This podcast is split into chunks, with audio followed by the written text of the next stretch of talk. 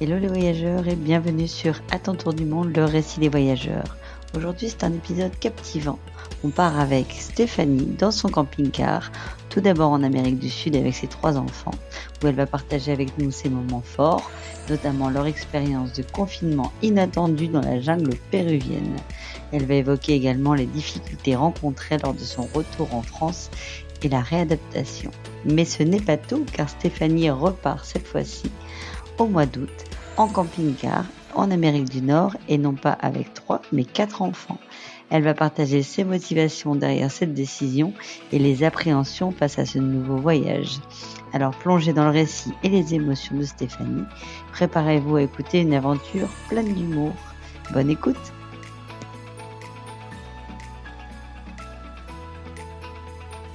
Salut Stéphanie, bienvenue sur le podcast. Je suis ravie de te rencontrer. Bah, écoute, je te laisse nous présenter ta petite famille.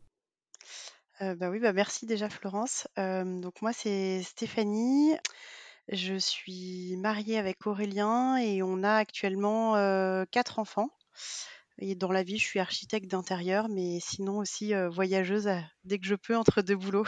Il y a déjà eu un premier tour du monde il y a quelques années. C'était quand exactement? On a, on l'a démarré euh, en septembre 2019, donc il y a D'accord. presque quatre ans. Il a duré combien de temps? Alors, il aurait dû durer euh, 11 mois, mais bon, comme beaucoup de voyageurs aussi à cette période-là, il y a eu le Covid entre-temps. Euh, donc, nous, on a été rapatriés en fait fin avril 2020. Donc, il a duré, euh, je sais pas, un gros neuf mois, quelque chose comme ça. Ouais. D'accord. Euh, donc, euh, en effet, il a été courté euh, par notre ami le Covid. C'était quoi, du coup, le projet? Le projet, bon, qui a été, on va dire, écourté, mais presque concrétisé quand même. nous, c'était un projet de partir faire le tour de l'Amérique du Sud en camping-car. Donc, on a acheté notre camping-car à d'autres voyageurs euh, en Uruguay et on a débarqué là-bas. Et du coup, on a fait un tout petit bout d'Uruguay. C'était pas vraiment notre programme. Beaucoup, beaucoup l'Argentine, euh, de long en large, parce qu'on est allé, euh, on est allé jusqu'à Ushuaia. On a eu cette chance. Et puis après, on est monté tout en haut, vu qu'on a fait la frontière avec la Bolivie. On est remonté par le Chili en partie aussi. On a beaucoup fait le Chili, la Bolivie, le Pérou en grande partie. Et malheureusement, nous, on a été bloqués au Pérou, mais le, le but au départ était de faire également l'Équateur et la Colombie. Et. C'était de s'arrêter en Colombie. À l'époque, vous aviez tous les deux lâché vos boulots? Nous, faut savoir qu'on a toujours voulu en fait voyager avec nos enfants. Euh, on s'est mariés en se disant, avant 40 ans, on quitte tout pour voyager. Euh, bon, la quarantaine approchait, donc euh, le, le tic-tac approchait vite, donc voilà. Et donc du coup, en fait, mon mari à cette époque-là, lui, il a pu faire un an de congé sabbatique.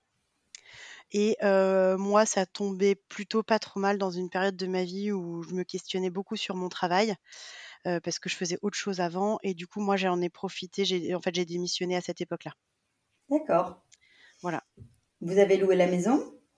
Oui, on a loué un a- notre appartement. On vit en, en région parisienne.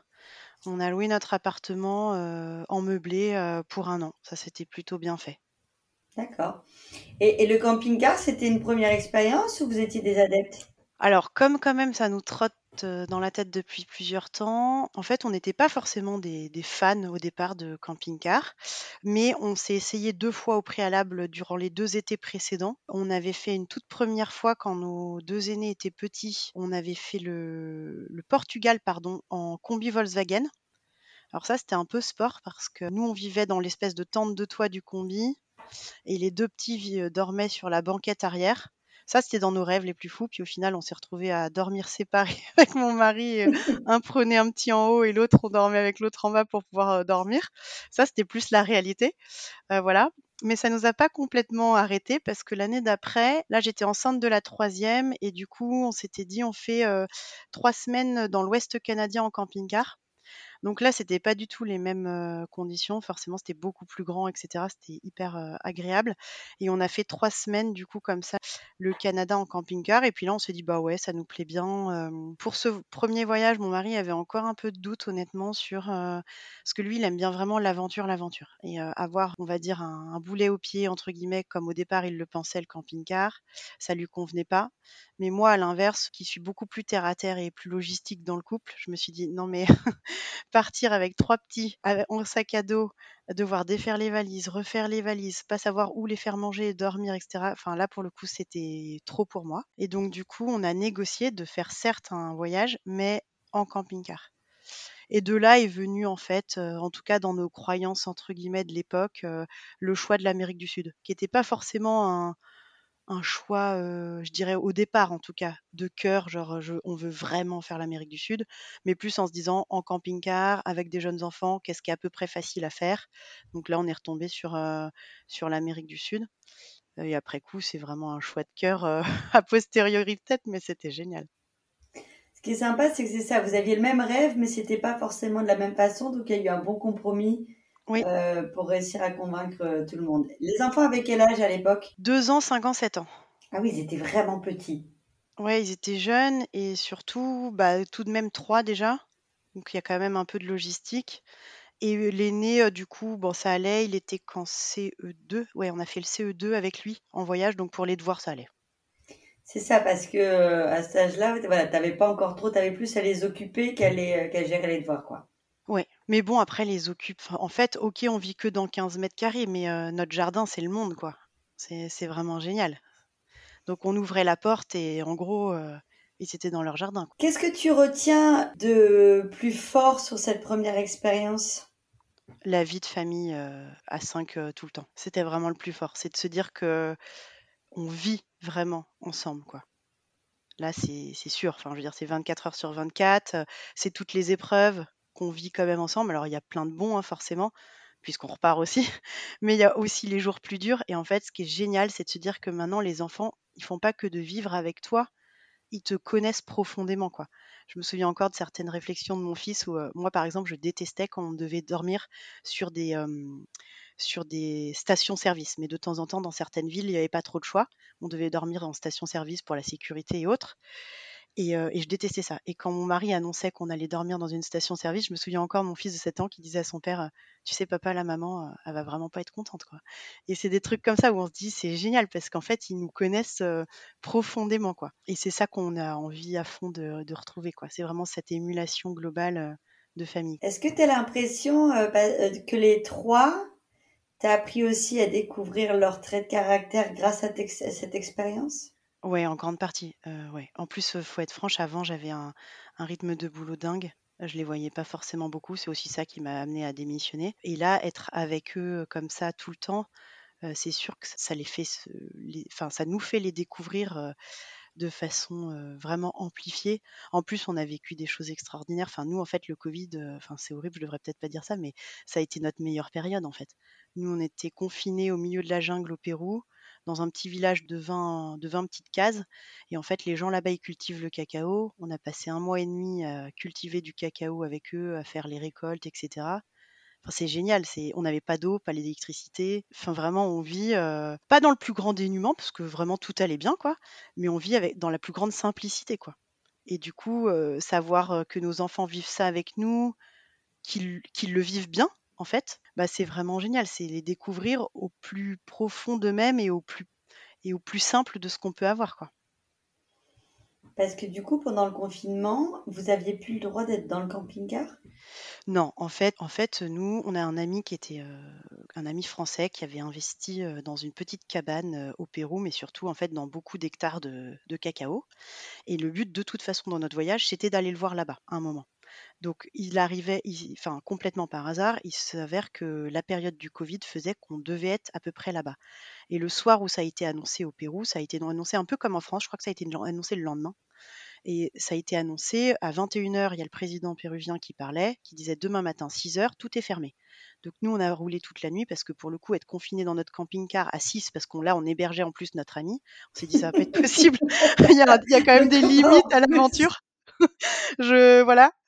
Et je le, sentais pas. Et donc du coup, on a roulé toute la nuit pour être à notre point de rendez-vous où normalement on était censé être quelques quelques jours plus tard, enfin deux jours plus tard, pour prendre la pirogue à 4 heures du mat. On a pris la pirogue qui nous emmène à à 4 heures de, pirogue de, de Juan Rui, qui est une petite ville euh, au Pérou, dans la jungle parce que lui, sa maison, enfin sa case, parce que c'est vraiment une case plus qu'une maison, était dans la jungle. Et donc en fait, nous, quand le Covid est vraiment, enfin quand le lockdown est vraiment arrivé au Pérou, on, on venait de décoller de la ville pour aller dans la pirogue et pour se dire qu'on allait vivre ça euh, là-bas, euh, confiné dans le village. Donc vous vous retrouvez au milieu de la jungle, à vivre dans la cabane du pote? Oui, avec lui. Alors, il est quand même sympa le pote parce que toi, tu voulais pas le prendre dans ton camping-car. Mais lui, il a bien voulu te prendre dans sa cabane. Non, je voulais bien le prendre dans mon camping-car, mais pour combien de temps, je ne sais pas. Là, on avait quand même 8 hectares de terre pour se dévergonder, dérouler les jambes, tu vois. Donc, euh, c'était vraiment vachement plus sympa que nos 15 mètres carrés de camping-car à 6, quoi. Surtout qu'il faut savoir qu'entre-temps, il avait adopté un chiot qu'on avait aussi dans le camping-car, donc autant te dire que c'était coloré dans le camping-car. Très bonne réponse. Euh, du coup, comment ça se passe? Fais-nous, voilà, et, euh, on ferme les yeux, décris-nous le, ce mois et demi, le rythme, comment ça se passe euh, dans, c'est donc dans la jungle péruvienne. En fait, faut. Alors, si vous fermez les yeux, faut se dire que cette cabane, bon, alors certes, c'est une, cabane, c'est-à-dire pas d'eau, pas d'électricité quasiment, mais ce qui était génial, c'est qu'elle est elle surplombe la rivière juste en dessous. Donc déjà, on est en pleine nature, au milieu des cocotiers. On n'a que des bruits d'oiseaux euh, exotiques au-dessus de nous. Euh, pour se nourrir, on a essentiellement euh, les fruits locaux on va dire, du jardin. Après, là-bas, ils font beaucoup de troc, donc on se nourrissait beaucoup avec le troc aussi qu'on pouvait faire avec les autres villageois. Le riz en base principale. La cuisine, en fait, c'est une cuisine très très précaire qui est détachée en fait de la cabane. Et après, comment se faisaient nos journées? Alors, on se lève très tôt parce qu'on se lève avec le soleil, parce qu'il n'y a pas de fenêtre, enfin voilà, pas de rideau, etc. Donc, on se lève très tôt. On petit déjeune assez tôt, mais il faut se dire que du coup, tout est à faire. Enfin, il n'y a pas de réfrigérateur. Donc, toute la nourriture se fait au moment même où on mange, quoi. Donc, il y a quand même beaucoup d'intendance à, gérer. Donc, on petit déjeune relativement tôt une fois qu'on a fini de préparer à manger. Et après, on part en fait bah, tous en famille, plus notre pote, gérer l'exploitation quoi. Donc on a machette aux mains. Mon fils de 7 ans, il manie mieux la machette que, le couteau quoi. Et donc euh, on a une machette aux mains et on va soit couper du cacao, soit euh, entretenir les arbres, soit entretenir les parcelles d'une façon ou d'une autre, etc. Et en fait, il faut savoir que dans ces petits villages, ils pratiquent euh, ils pratiquent ce qu'ils appellent le choba choba, c'est en fait de l'entraide. Parce que les jours où il y a vraiment récolte des cabosses de cacao, en fait, tout le village vient aider celui qui doit récolter parce que la récolte doit se faire sur un temps très très court. Et toutes les cabosses doivent être ouvertes le même jour. Donc en fait, on tourne. C'est-à-dire que les jours où il n'y a pas récolte, on travaille dans nos propres plantations. Et les jours où il y a récolte, on travaille pour l'autre agriculteur. Et voilà, et ça tourne comme ça tout le temps. Et puis l'agriculteur qui nous fait travailler pour lui, il nous reçoit, c'est-à-dire qu'il nous nourrit le midi. D'accord, il y a une vraie solidarité entre les Ah ouais. productions aux alentours, quoi. Ouais, ouais, vraiment, vraiment. En fait, il pourrait pas. Il pourrait pas seul parce qu'il faut se dire qu'il y a des hectares de cacao, qu'il faut avoir coupé toutes les cabosses la même journée et ouvert toutes les cabosses la même journée. Sinon, après, elles pourrissent et elles peuvent être, mangées par les petits vers, quoi, les trucs comme ça. Voilà. Et donc ça, on travaillait toute la journée jusqu'à la tombée de la nuit, qui est assez euh, tôt, genre, je pense 17, 18 heures, je me souviens plus exactement, mais voilà. Et donc là, après, euh, bah, commence la partie euh, du soir, c'est-à-dire les douches. Enfin, voilà. En fait, les douches, c'est juste de l'eau de la rivière hein, qui remonte dans un tuyau. voilà. La douche, la préparation du dîner, encore une fois, ça prend toujours un peu de temps puisqu'on est vraiment juste sur des réchauds et que rien peut être conservé de la veille. Et puis, très sincèrement, après avoir bossé autant sous l'humidité, bah, on est crevé, hein, on dort. Et le petit chat de 3 ans, Bah, elle avait même, ouais, elle avait à peine 3 ans à ce moment-là. Bah écoute, elle venait avec nous. Alors nous, on prenait, euh, bon, on a pas mal d'anecdotes. hein. On prenait des petits jeux quand même euh, avec elle- avec nous pour qu'elle puisse un peu jouer, colorier, etc. Par exemple, euh, le jour où c'était peinture, elle s'est mise à peindre euh, en bleu les poules qui étaient blanches. Alors nous, ça nous a fait beaucoup rire, mais a priori, il y en a d'autres autour, ça nous a fait beaucoup moins rire. Mais bon, voilà. Elle me dit, bah oui, j'arrivais pas à les reconnaître, elles sont toutes blanches. Alors elle a fait un coup de bleu, un coup de rouge. Enfin bon, Trop bref, mignon. voilà. Mais en fait, bah, honnêtement, les enfants, ils, comme dans tout, en fait, ils suivent. hein. Et puis le soir, euh, eux, ils travaillaient pas forcément toute la journée. Souvent, euh, après pause déjeuner, j'allais les mettre euh, chez d'autres habitants du village qui avaient des enfants participaient à la vie plus des enfants du village l'après-midi, sachant que ça aurait été normalement l'idée c'est qu'ils ils aillent à l'école là-bas, mais comme c'était aussi Covid, bah, ils avaient plus non plus école. Donc du coup les enfants du village ils s'occupaient entre eux. Mon fils il allait pêcher avec les plus grands et les deux et les deux autres qui étaient plus petites, elles restaient plutôt à jouer avec les petites filles du village sur la place centrale. mais sachant que c'est vraiment un mini village et qu'en fait, du coup là-bas, enfin en une seconde, en fait, tous les villageois savent où sont les enfants, quoi. c'est ce que j'allais te poser comme question. T'as jamais été stressée de te dire on est quand même à l'autre bout du monde et je les laisse avec des gens entre guillemets que tu connais Alors déjà, je suis pas trop de nature stressée, ça c'est vrai. Et en plus de ça, si tu veux, il y a aucun moyen entre guillemets de, s'échapper. Enfin, pour s'échapper, il faut faire 4 heures de pirogue. Donc je le saurais si le gars il était parti avec mon enfant. Puis c'était pas du tout, du tout la mentalité. En fait, tout le monde se connaissait, tout le monde gérait les enfants de tout le monde. Tu vois, qu'aller d'une case à une autre, jouer, prendre une, poupée, un machin voilà quoi, ils jouaient sur la place centrale. Les villageois avaient créé une petite une petite balançoire. En plus, c'était trop sympa parce que c'est un peu idyllique, mais sur la place centrale, c'était un manguier. Donc du coup, les, les gamins, ils chopaient des mangues toute la journée. Enfin, par contre, je te dis pas le transit après, mais sinon, ça va quoi. Au moment où tu me l'as dit, j'y ai pensé. Je me suis dit, je vais pas poser la question. Je l'ai pas abordé, juste à vue, juste comme ça en sous-titre. Mais bon, voilà, le riz, ça contrebalance, il n'y a pas de souci. Mais, euh, mais non, mais en soi, eux, ils sont, enfin, eux, ils ont adoré. Hein. Ils ont adoré cette période-là, quoi. Ce mois et demi de liberté totale, à être complètement intégrés. Euh, c'était dingue, tu vois. Euh, là-bas, on sautait d'un, on sautait d'une rive la rivière les emportait. Bon, là, je le faisais quand même avec eux. Hein, faut pas non plus rêver, je les laisse pas tout faire tout seul. Mais on sautait d'une rive, la rivière les emportait, et après, euh, ils, venaient se refaufiler sur la plage d'après. Et ça, c'était leur jeu de piscine, en fait. C'était leur piscine naturelle, quoi. Vraiment, tout est, les référentiels sont complètement euh, différents, quoi. Et puis là, tu as atteint un objectif qu'on vient chercher en voyage, c'est d'avoir vraiment euh, cette immersion. Ah oui, là, bah là. Dans une culture différente. Et c'est vrai que dans le camping-car, bah, c'est moins facile pour aller à la rencontre des autres, alors que là, tu étais vraiment en totale immersion et intégré dans le village. Ouais, ouais. Après, on a fait d'autres belles rencontres hein, dans le parcours. Euh, euh, malgré le, camping-car, euh, j'en ai deux belles en tête. pareil, une famille, c'était à San Pedro de Atacama, au nord du Chili. Et en fait, bah, pareil, c'était encore un jour où on était sur une station-service. Alors, faut pas croire qu'on dormait tous les jours dans les stations-service, mais de temps en temps, voilà. Et là, c'était une ville où on se sentait pas. En fait, on s'était garé la veille sur la place du marché le soir. Et en fait, pendant que j'attendais pour prendre des empanadas, mon mari a dit dépêche-toi, on s'en va. Là, pour le coup, ça craint, voilà. Donc, le sentait pas. On le sentait pas, donc on a changé de lieu en pleine nuit. Et on est arrivé là dans, le, dans ce bord de station-service, à côté de d'autres camping-cars en fait qui étaient garés quoi. Et le lendemain matin, notre but c'était genre on se dépêche parce que c'était pas un lieu hyper beau cet endroit-là, on se dépêche, on prend le petit déj, on file. Et ben en fait on était là jusqu'à 14 h parce qu'on a rencontré une super famille à côté de nous qui étaient des Argentins en voyage qui parlaient que espagnol, mais voilà, qui avaient quatre enfants avec qui on s'est trop marré, on a joué à la pétanque et tout le matin, enfin c'était n'importe quoi. Mais du coup voilà, c'était une des belles relations et en fait on s'écrit toujours je sais toujours où ils sont, ils savent où on est, enfin voilà. Et l'autre belle, belle rencontre qu'on a faite, c'est on s'arrête en pleine nature cette fois-ci. On était à l'est de, l'Argentine, plutôt dans le côté de Puerto Madryn. Et en fait, on, on, arrive assez tard le soir à notre lieu de campement, qui n'était pas un vrai lieu de campement, qui était plutôt un petit lieu de pleine nature, quoi. Et, mon mari, ce soir-là, j'avais rien d'autre à faire manger que si on faisait griller au barbecue. Donc je lui dis, je suis désolée, tu, tu fais un petit barbecue, quoi. Voilà, donc en pleine, pleine nuit avec lampe torche, il se met à allumer le barbecue, machin. bon, bref, nous on mange vite fait nos saucisses que j'avais prévues, bref, et puis on dort parce que vraiment on était crevés de notre journée. Et juste quand mon mari est en train de re-rentrer dans le camping-car, il devait être genre 10 heures, là il y a un, un petit combi Volkswagen qui vient se garer.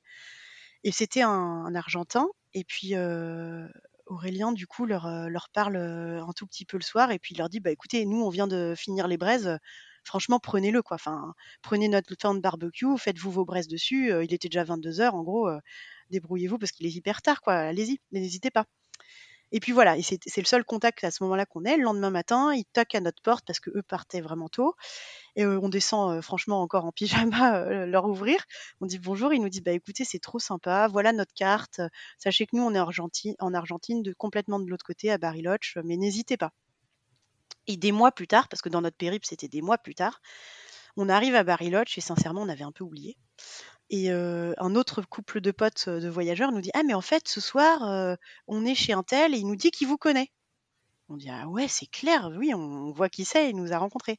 Et du coup, le soir d'après, il nous invite chez lui à prendre le barbecue. alors là, pour le coup, c'était barbecue festin, quoi. En plus, le mec était ferronnier d'art. Donc, il avait créé son propre barbecue en, métal, magnifique, avec crémaillère, machin. Et il a dit une parole enfin, qui était vraiment hyper touchante. Il a dit euh, Vous, vous m'avez enfin, offert vos braises un soir, euh, voilà. Bah, moi, je vous offre le barbecue ce soir pour, pour vous accompagner. Enfin, c'était vraiment trop mignon. Alors que clairement, ils n'avaient pas du tout les mêmes moyens que nous. Enfin, voilà, c'était vraiment génial. Et eux aussi, c'est encore une famille avec qui on, converse encore. Et, euh, voilà, il y a quand même des, des, des, faits marquants comme ça parfois avec les locaux hyper sympas. C'est une très jolie histoire. Et en plus, voilà, qui me donne des frissons. Et puis, ce qui est rigolo, c'est que c'est deux familles argentines. Ouais, alors ça, c'est un hasard, hein, j'avoue. avec les Argentins. Ouais, ouais. l'Argentine, c'est quand même euh, un vrai coup de cœur aussi, quoi. Et ce qui est rigolo, euh, c'est d'ailleurs une des anecdotes qui sera dans le prochain épisode c'est que ce que tu dis là, c'est quand même assez fréquent. On a l'impression que le monde est tout petit. Euh, fréquent de retrouver par hasard des gens à l'autre bout du monde, quoi. Au même moment, tu te dis, mais là vraiment, euh, soit c'est un coup de pouce de l'univers, soit c'est la loi de l'attraction, je sais pas, mais de réussir à, enfin, il y a une chance sur euh, un millier de retrouver ces gens sur ta route, tu les as jamais vus et dans euh, un tour du monde, tu, vas, dans un tour du monde, tu vas les retrouver deux fois, c'est génial. Ouais. Non, mais c'est vrai, il y a eu plein de petites choses comme ça. Même entre voyageurs, tu vois, euh, entre voyageurs comme nous, euh, forcément, c'est génial, les rencontres et les, rencontres de voyageurs, c'est vraiment extraordinaire. En écoutant aussi tes podcasts, d'autres en parlent très très bien. Et voilà, mais c'est vrai que c'est quelque chose d'extrêmement fort, ces liens de voyageurs. Et de temps en temps, on sait que nos chemins doivent se doivent doivent s'écarter un temps sans forcément savoir exactement quand est-ce qu'on se retrouve. Mais moi, les enfants, mais quand on arrivait dans un dans un endroit et qu'il y avait déjà des camping-cars, ils avaient déjà pour habitude de repérer tous ceux qui avaient une, un petit drapeau français. Et s'ils avaient un petit drapeau français, ils allaient direct taper aux portes. Quoi. Ils disaient Vous êtes français Vous êtes français etc. Et quand ils retrouvaient des copains, en fait, ils, reconnaissaient les camping-cars sur la route après des copains. ils disaient Oh là là, là c'est les Intel, là c'est les Intel, etc. Parce qu'on a tous que des noms de code en fait. Et, et c'était trop mignon. Ils étaient comme des oufs de savoir que de savoir qu'ils allaient pouvoir retrouver des copains le soir euh, là où on allait bivouaquer. Quoi. C'était vraiment génial. Et nous aussi, hein, je dis les enfants, mais en fait, nous aussi, on était trop contents. de pouvoir aller prendre l'apéro avec bah, C'est clair. c'est clair.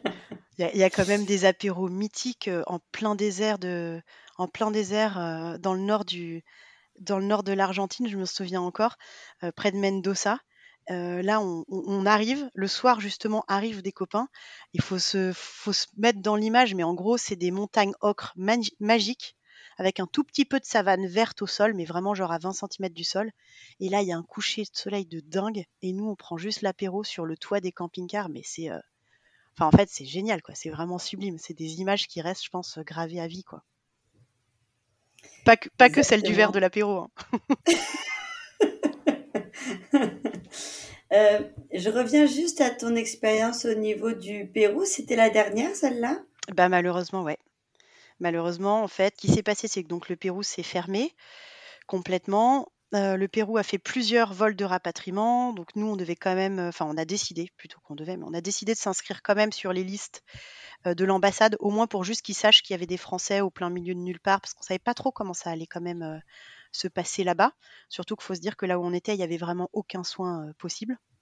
donc voilà. Et en fait, ce qu'on a, mmh, on a laissé passer plusieurs avions de rapatriement jusqu'à temps que l'ambassade, et franchement, je remercierais vraiment beaucoup, enfin honnêtement, la France pour ça. parfois, on peut décrier, mais il y a des choses où on est vraiment hyper fort, qui nous ont appelé une petite semaine avant. Ils nous ont dit, je vous préviens, maintenant, c'est le dernier vol faites ce que vous voulez, il n'y a pas de souci, mais c'est le dernier vol. Après, il n'y en aura pas pendant au moins 5-6 mois. Enfin, ils ne savaient pas exactement, mais voilà. Ça a beaucoup cogité. Pour être très franche, moi, j'étais pas du tout partante de rentrer. Mon mari, pour le coup, alors que d'habitude, il est plus aguerri que moi, il a dit non, non, mais là, Steph, on a trois jeunes enfants. Euh, s'ils sont malades, t'imagines, euh, on peut rien faire parce qu'on ne pouvait pas quitter le village, en fait. C'était lockdown complet, donc euh, voilà.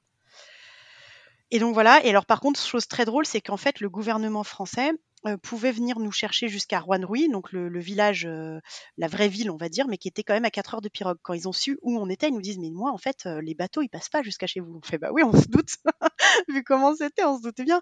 Et donc, ça, ça les bloquait parce qu'on avait dit oui pour être rapatriés, mais voilà. Et du coup, on leur a dit Mais nous, on sait on sait prendre le, le péké là, qui est le, cargo, le petite, euh, la petite cahute locale, là, pour rentrer sur l'eau.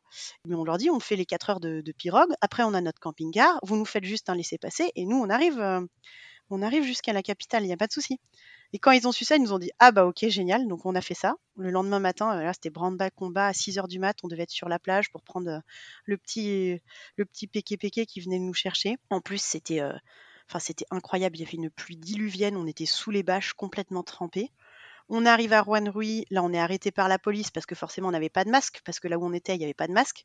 Donc, j'étais escortée jusqu'au marché pour aller chercher des masques pour avoir le droit de bouger après euh, dans le pays, dans la ville. Donc, on a fait ça. Et puis après, on a récupéré notre camping-car qui était chez un champ, dans, dans un champ chez un autre ami. Donc, on a récupéré notre camping-car. Et là, on a fait euh, trois jours non-stop de camping-car. Euh, vraiment, on, faisait jour et nuit pour pouvoir rouler. On roulait jour et nuit pour pouvoir rejoindre en fait Lima dans les temps pour l'avion en fait. Comment t'as fait après du coup pour le camping-car? Tu l'as laissé sur place? C'était l'enfer.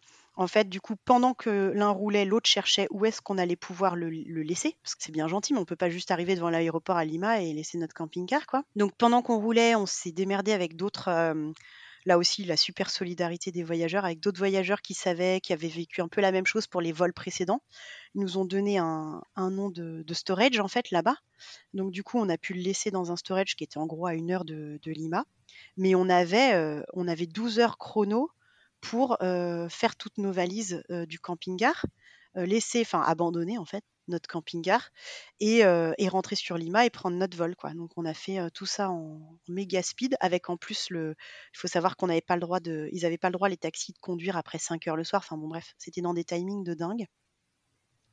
Et on a fait ça pour prendre le vol, le dernier vol de rapatriement qui avait fin avril, fin avril là-bas. Alors clairement, même si je, je, préfère parler euh, du voyage, je suis quand même obligée de te poser la question, comment ça s'est passé le retour euh, et moralement? Ah, Parce qu'après avoir vécu un mois et demi, euh, même les enfants dans la jungle, et d'un coup reprendre une vie classique qui n'était pas prévue, ouais. Donc j'imagine que même ton mari n'avait pas encore euh, repris le boulot. Ah non, pas du tout. Ah non, non, mais on était à milieu de penser à la reprise en fait quand ça s'est passé. Hein. Euh, nous, c'était pas du tout le but. Euh. Non, non, vraiment, c'était pas le but. Mais bon, bah, clairement, tout le monde était en pleurs. Enfin, c'était vraiment. Enfin, c'était vraiment pas du tout joyeux. Lorsqu'on est rentré, alors on a eu une énorme chance, c'est que on a une maison de campagne, parce que notre appart il était loué, hein, on pouvait même pas retourner chez nous en fait parce que ça, pour le coup, on l'avait loué un an, donc voilà. Donc on est allé dans la maison de campagne. Donc ça, c'était un peu idyllique parce que on était encore avec les enfants. En plus, le confinement, il faisait hyper beau en France. Donc on était au vert, voilà, on avait de l'espace. donc ça, c'était génial. Par contre, la vraie reprise de septembre, c'était mais c'était horrible. Enfin, vraiment horrible. Les enfants comprenaient même pas pourquoi il fallait remettre des chaussures normales enfin, rien ne leur convenait, quoi. Rien, rien, rien. Je m'étais dit, mais franchement, je m'étais dit, mais cette année-là, ça va être scolairement, j'avais peur, quoi. Et en fait, bon, après, c'est comme tout, ils s'adaptent à tout, et, et puis ça s'est très bien passé. Mais je pense que même encore maintenant, trois ans plus tard, il n'y a pas une semaine où on n'évoque pas le voyage, quoi. C'est vraiment complètement ancré que, que c'était un moment vraiment génial. La dernière avait 3 ans et le deuxième avait 5 ans. Est-ce qu'eux s'en souviennent aussi bien? Ouais, alors euh, la dernière, non. Dernière, sincèrement, euh, non. Elle, elle a des bribes. Elle a des moments qu'elle euh, reconnaît, des choses dont elle se souvient. Par exemple, la jungle, elle s'en souvient. Ushuaia, avoir vu les baleines à Puerto Madrid, ça c'était quand même complètement dingue, elle s'en souvient, donc ça c'était génial. Après, il y a plein de choses dont elle se souvient pas. Elle se souvient des glaciers, parce qu'on est aussi allé voir des glaciers pas mal euh, dans la région. Euh, Puerto Moreno Ouais, voilà, exactement, on, a fait, on a fait tout ça. Enfin voilà, et du coup, donc ça c'est des choses dont elle se souvient. Après, euh, c'est sûr qu'elle se souvient moins bien que les deux autres. Mais nous, c'était pas, alors c'est peut-être assez égoïste, pas besoin de se dire que les enfants s'en souviendraient. On avait besoin juste de se dire que c'était une bonne expérience pour tous, au moment où on le vivait. Et après, il s'avère que par contre, les deux grands, ils se souviennent de tout euh, parfaitement. Eux, il n'y a vraiment aucun souci. D'ailleurs, notre fils, il était rentré avec. Euh, enfin, lui, il parlait espagnol au retour. Ah ouais, il, parle les deux maintenant, langues. Maintenant, il le maintient moins bien, c'est clair, mais c'est quand même une des matières où il est plus fort encore à l'école, ouais. Génial. Donc, retour à la case départ, on récupère l'appartement, on récupère le boulot pour monsieur, et toi? Moi, je m'installe euh, en tant qu'architecte d'intérieur.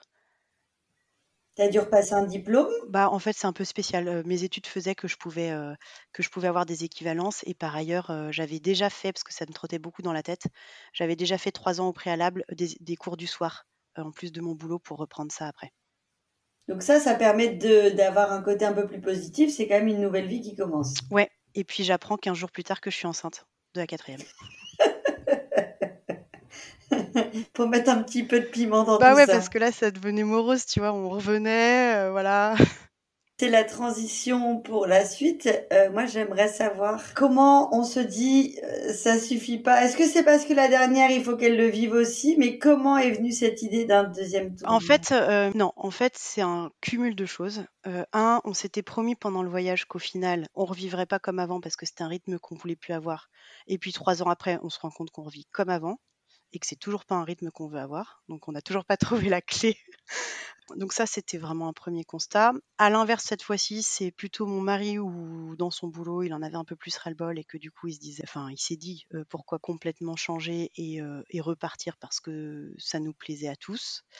Et en plus, effectivement, euh, tout le monde se dit que ça serait trop cool de revivre ça familialement avec la quatrième qui arrivée entre-temps et qu'on a trop envie. Alors au final, c'est très drôle parce qu'elle aura le même âge que la troisième à l'époque pour repartir, mais et qu'on avait trop envie de lui faire revivre enfin de lui faire vivre plutôt à elle ça aussi ce moment familial qu'on a tous ensemble et qu'on a vraiment bien aimé quoi.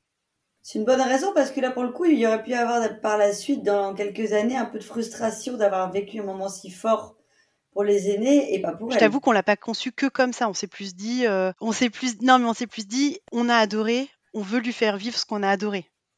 Mais tu vois, on n'a pas, on n'a pas cherché euh, à se dire est-ce que plus tard elle nous en aurait voulu ou est-ce que plus tard, euh, tu vois, c'était vraiment sur l'instant présent c'est vrai qu'on vit beaucoup plus, nous, sur l'instant présent et comment on ressent les choses.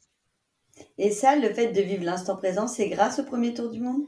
Non, je pense que c'était déjà un peu avant. Enfin, on aime bien se dire que, en fait, on, aime bien se dire qu'on n'a qu'une vie, qu'elle est courte, qu'on ne sait pas, c'est peut-être un peu triste, mais qu'on ne sait pas quand est-ce qu'elle va s'arrêter et qu'on a juste envie de la vivre, mais euh, pleinement, quoi. On compte pas sur la retraite, quoi, pour euh, se dire qu'on voyage. C'est bien dans l'actualité, parfait. Par rapport à ce beau projet, est-ce que du coup tu peux nous en dire plus sur ce qui euh, reste à venir? Oui, alors euh, du coup on s'est décidé assez récemment parce que tout s'est un peu bousculé. Euh, notre aîné, là, il est en sixième, donc pour le coup, ça sera une cinquième avec lui. Et en fait, bon, par rapport à la scolarité, on voulait pas que nous, en tout cas pour l'instant, que ça soit trop plus tard. On avait un peu du mal à l'envisager. Et puis au final, mon, mari en a eu vraiment marre de son boulot plutôt que, plutôt prévu, on va dire. Donc voilà, donc lui là a démissionné. Du coup, moi, je laisse ma boîte de côté pendant un an. Ça, c'est le plus dur pour l'instant, parce que pour l'instant, j'aimais bien là ce que je faisais et que c'est un peu plus dur pour moi, pas un souci non plus. Du coup, on a trouvé notre camping-car, on a loué notre appartement déjà, on a pris nos billets d'avion pour partir, aller seulement. et après, euh, on a, on a le, en idée l'itinéraire. On n'a pas chaque ville qu'on va faire. De toute façon, on n'a jamais été trop comme ça, mais on a dans l'idée l'itinéraire qu'on va faire. Donc du coup, à cette fois-ci, ça sera plutôt l'Amérique du Nord, avec un départ a priori donc de Montréal. Et puis on descend, c'est assez classique aussi comme, euh, itinéraire. Hein. On descend toute la côte est euh, donc des États-Unis, toute la côte est du Mexique, petite cerise, on verra euh, si on arrive dans les timings, parce qu'on n'aime pas voyager rapidement. Nous. On aime bien voyager vraiment lentement, se dire que si on veut rester trois jours de plus quelque part, on le fait. Qu'à l'inverse, euh, si la, ville nous plaît pas ou l'endroit nous plaît pas, on peut repartir tout de suite. Euh, voilà. Mais du coup, la petite cerise, ça serait d'aller jusqu'au Belize. J'en avais très envie.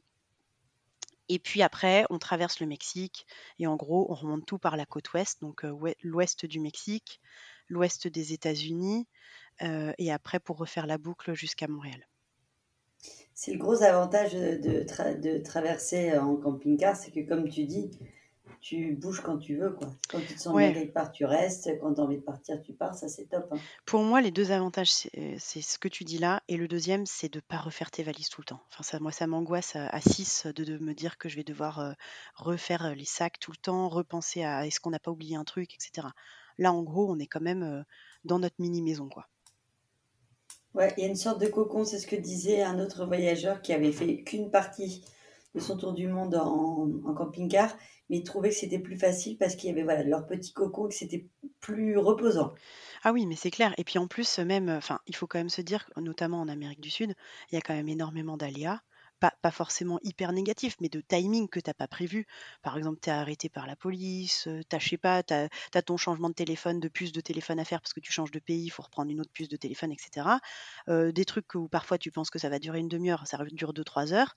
Bah ouais, mais sauf que quand tu as des petits qui te demandent à manger, etc., je me dis, mais si j'étais en sac à dos, je ferais comment? J'aurais tout le temps des paquets de gâteaux avec moi, quoi. Alors que là, je m'en fiche, en fait, j'étais juste posée. Franchement, j'ai fait à manger, je pense, dans n'importe quelle condition dans ce camping-car. Et au moins, bah, tout le monde manger. S'il y en a un qui voulait faire la sieste, bah, il pouvait faire la sieste pendant qu'on attendait autre chose. Enfin, pour moi, c'est le gros confort, quoi. Vous êtes fixé, tu as dit, on a pris l'aller mais pas le retour. Vous êtes quand même fixé une année ou, ou plus? Normalement, une année, ouais. Une année. Est-ce que je peux te demander le budget que tu t'es fixé pour un an camping-car alors, cette fois-ci, c'est un peu spécial. J'ai un peu du mal à l'évaluer parce qu'on fait des pays qui sont quand même beaucoup plus chers que la fois précédente. On, a, aussi acheté un camping-car, on va dire hors camping-car du coup. Euh, hors camping-car, je me suis dit environ 100 000 euros, sachant qu'on est 6 et qu'on qu'on veut pas forcément. Alors, on veut pas dépenser comme des malades, c'est pas le but, mais on veut pas non plus se priver, se dire que ah bah non, on va pas faire ce parc-là, même s'il est sympa parce qu'on peut pas se le permettre. Ça, c'est pas trop je préfère me priver sur d'autres choses que sur les, activités, si je puis dire, ou les sorties, quoi. Et, tu prends au niveau des devoirs, etc., tu vas le faire par toi-même ou tu prends euh, des organismes? Ouais, alors notre fils, euh, il est dans une école où, l'école est très partante pour ce qu'on fait. Notre fils aîné, pardon, qui est en sixième, euh, lui, il est dans une école où donc ils sont très partants. Par contre, ils nous ont clairement demandé de prendre un organisme pour lui.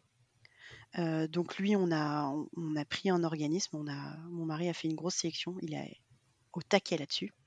Euh, donc il a fait une grosse sélection. il a choisi un, organisme voilà qui fait beaucoup par vidéo, etc. Parce que le, critère c'était quand même de, parce qu'on en a trois là à faire travailler, plus la petite dernière à, occuper. Donc on s'est dit que ça allait être un peu sport quand même. Et donc du coup, euh, du coup, lui, l'idée, c'est qu'il puisse quand même en faire le maximum en autonomie. Et donc, on a pris quelque chose où il y avait beaucoup de vidéos pour que ça soit le plus interactif possible voilà, dans la compréhension. Tu peux le citer? Euh, C'est Griffon. D'accord. Euh, c'est moins connu que d'autres, mais a priori, c'était assez, euh, assez sympa. Et après, les deux filles, donc les deux filles, en fait, sont dans l'école où était notre fils quand on est parti la première fois. Donc l'école a l'habitude de nos bêtises et de partir, revenir, voilà. Euh, donc eux, ça les choque même plus du tout. eux, ils ont l'habitude. Donc ils nous ont dit, euh, mon mari allait les voir pour leur dire. Ils nous ont dit, ok, voilà les bouquins, prenez, c'est bon, vous revenez l'année d'après. donc euh, voilà, ils sont hyper sympas, hyper partants. Puis en final, on se rend compte, enfin, la grosse crainte souvent de, des gens ou de l'entourage, chez nous c'est plus de l'entourage, c'est ah mais les enfants ils vont perdre en scolarité machin. Alors sincèrement déjà ils sont tous re-rentrés dans la classe d'après. Et même notre troisième, elle a sauté une classe, donc il n'y a vraiment aucun souci. Enfin, je veux dire. Et euh, donc on va leur faire l'école euh, aux trois plus grands, ouais. tout comme on avait fait l'école avant aux deux. Et contrairement à la première fois, ton mari, là, cette fois-ci, il n'y a pas forcément de deadline de rentrée, parce que c'est pas une année sabbatique, donc il peut, vous pouvez rentrer entre guillemets quand vous voulez. Oui, mais euh, on veut quand même le. Enfin, nous, en tout cas, pour, pour les enfants et pour leur scolarité, on préfère le faire d'un point de vue scolaire. Voilà, septembre-septembre, quoi. Ok, bah écoute, en tout cas, euh, c'est encore un, très très beau projet et euh, c'est génial aussi parce que tu sais ce qui t'attend, même si ça va être complètement différent. Est-ce qu'il y a une pause de prévue, comme vous l'avez fait au Pérou, de vous arrêter, euh, faire par exemple travailler dans une ferme ou faire de l'humanitaire ou... Alors en fait, alors déjà juste pour rebondir, oui c'est génial. En même temps, en vrai, ça fait un peu peur parce qu'autant la première fois, on s'attendait à rien, Autant la deuxième fois, quand tu as déjà vécu quelque chose, et c'est ce dont on parlait il y a encore pas longtemps avec Aurélien le soir, c'est qu'on se disait, mais euh, on espère qu'on va l'aimer autant, quoi. Ça, c'est chaud, en fait. C'est vraiment euh, la complexité du truc quand tu repars, quoi. Tu te dis vraiment, j'espère que ça va être aussi sympa, parce que, bon, c'est quand même euh, pas mal de mise en œuvre au préalable, et puis, et puis le but, c'est que tout le monde aime autant, quoi. Donc voilà, donc ça, c'est un peu le, pas le challenge, mais la petite appréhension du truc. Mais je te comprends. la première fois, lorsqu'on avait, lorsqu'on était parti, la pause du Pérou devait être beaucoup plus courte que ça normalement. C'est vraiment le Covid qui nous a arrêtés. Mais par contre, on avait cherché à faire du woofing en, notamment en Argentine. Et honnêtement, nous, avec les enfants, c'était hyper dur parce qu'on a été beaucoup refusés, mais à juste titre aussi, je peux les comprendre, parce qu'ils nous disaient, bah, avec des enfants en si bas âge, en fait, vous allez devoir vous occuper d'eux, ce qui est logique. Et du coup, pas beaucoup, pour être très honnête, travailler dans, le, dans ce qu'il fallait travailler. donc là, on verra. pourquoi pas Parce qu'on aime beaucoup faire ça. ça ne nous dérange pas du tout. je l'envisagerais peut-être plus comme ça, à première vue au, Mexique qu'ailleurs. mais, mais, au final, mais au final, oui, pourquoi pas. Par contre, c'est pas un but premier. En fait, c'est si une opportunité, vous la saisirez, mais ce n'est pas un objectif. Oui, ouais, ouais, carrément. Mais on a hâte en tout cas de, vous suivre. Est-ce que tu vas, j'imagine, peut-être poster sur, sur Insta ou sur un autre. Oui, alors je ne l'ai pas encore fait. Euh, je l'ai pas encore lancé, mais oui, oui, le but, c'est vraiment de lancer une page Insta et de pouvoir, aussi suivre. La première fois, on avait fait un polar step, on adore aussi ce principe parce que ça permet aux gens, bah, physiquement de savoir où on est. Ça rassure aussi l'entourage, faut être franche. Donc du coup, voilà. Donc je vais voir là comment je vais jongler, entre les deux, mais dans l'idée, oui, oui, c'est de pouvoir quand même un peu documenter, ce qu'on fait, ne serait-ce que même pour nous parce qu'on adore revoir, ce qu'on a fait et puis aussi pour partager avec, d'autres. quoi. Il y a une, une auditrice qui m'avait demandé de poser cette question que je trouve super intéressante. Alors, tu en auras peut-être aussi d'autres dans ton second voyage, mais est-ce que tu aurais une adresse pépite? Un lieu vraiment où tu dis ce lieu, euh, si un jour vous pouvez le faire dans votre vie. Ah oui. Allez-y. Alors, est-ce que ça peut ne pas être une adresse d'hôtel? Ça peut être un, endroit Oui, quand on dit ah une adresse pépite, c'est vraiment, euh, ça peut être un guest house ou ça peut être même un, champ où tu peux dormir. Oui, voilà, parce que honnêtement, en fait, nous, on n'a jamais, euh, en fait, dans le premier voyage, on, on, a vraiment vécu que dans le camping-car, donc j'ai pas trop d'hôtel, de, enfin voilà, on n'en a jamais fait. par contre, j'ai des lieux de dingue. En Argentine, à Puerto Madrid, donc Là, c'est une, une sorte de presqu'île où en fait il y a les baleines. On peut poser le camping-car sur la plage et au mois de novembre, on voit les baleines depuis la fenêtre du camping-car. Enfin, c'est génial. J'ai une photo où j'ai les trois petites fesses de mes enfants parce qu'ils sont en train de regarder par le grand hublot du camping-car vers la mer parce qu'ils voyaient les baleines depuis leur lit. quoi. C'est un truc de dingue. J'ai un autre lieu que j'avais adoré. Alors c'est vrai que ça dépend aussi des saisons. Hein. Ce que je vous dis là va, va aussi dépendre. Voilà, là c'est vraiment en novembre là-bas qu'il faut aller. Euh, j'ai Bariloche. Alors Bariloche, je pense qu'on y... on devait y être en décembre, un truc comme ça. Euh, je pense que dans le voyage, on devait y être à peu près en décembre. Et là, en fait, ils ont tous les lupins en fleurs. Mais c'est incroyable parce qu'ils ont des lacs bleus sublimes, pas mal de montagnes, donc on a beaucoup de vues à, perte de vue, quoi. Et tous ces lupins en fleurs, mais c'est, mais on se croirait en Suisse, c'est un truc de dingue. Moi, ça m'a subjugué, j'ai vraiment adoré. J'ai adoré le lac de Sarmiento, qui est aussi en Argentine. C'est un immense lac, très beau. Et puis une dernière pépite pour faire dans un autre pays, parce que j'ai adoré, c'était au Pérou, et c'était la Cordillère Blanche. Au Pérou, c'est incroyable. C'est une zone de montagne qui est en gros au, centre du Pérou, à tout niveau d'ailleurs, au centre en latitude et longitude. Et, en fait, donc c'est des montagnes qui sont pas très connues, où tu peux te garer au milieu des champs. Tu as des lacs, des, des lacs, des glaciers, des randos de dingue à faire. Et ouais, c'est magique, quoi. C'est vraiment magique. Bah merci en tout cas de nous les avoir partagés. Ça donne très très envie. On te souhaite plein de bonnes choses pour ce nouveau voyage. Je suis persuadée qu'il sera aussi bon que le premier parce qu'il y a une grosse partie qui se joue quand même dans la tête. Et si en plus tes enfants sont tous partants, euh, il n'y a pas de raison. Chaque pays a ses propres bijoux, donc vous allez forcément kiffer. Euh, et puis bon courage pour les préparatifs et puis euh, hâte de suivre les, les premières aventures.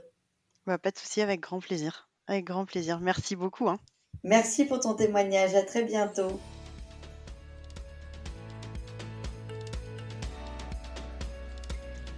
Et voilà, cet épisode est terminé. J'espère qu'il vous a plu. Je remercie Stéphanie d'avoir partagé avec humour son aventure en Amérique du Sud et sommes impatients de repartir avec elle pour ce nouveau voyage, cette fois en Amérique du Nord. Deux voyages au long cours en moins de 5 ans. Waouh, quel bonheur! J'attends avec enthousiasme les nouvelles anecdotes et les paysages époustouflants qui vous attendent. Merci à toi pour nous avoir fait rire et rêver. Et rendez-vous pour la suite de cette incroyable aventure. N'hésitez pas à me retrouver sur Instagram et pour me soutenir, à mettre une note sur Apple Podcast ou Spotify. Je vous dis à bientôt. Portez-vous bien.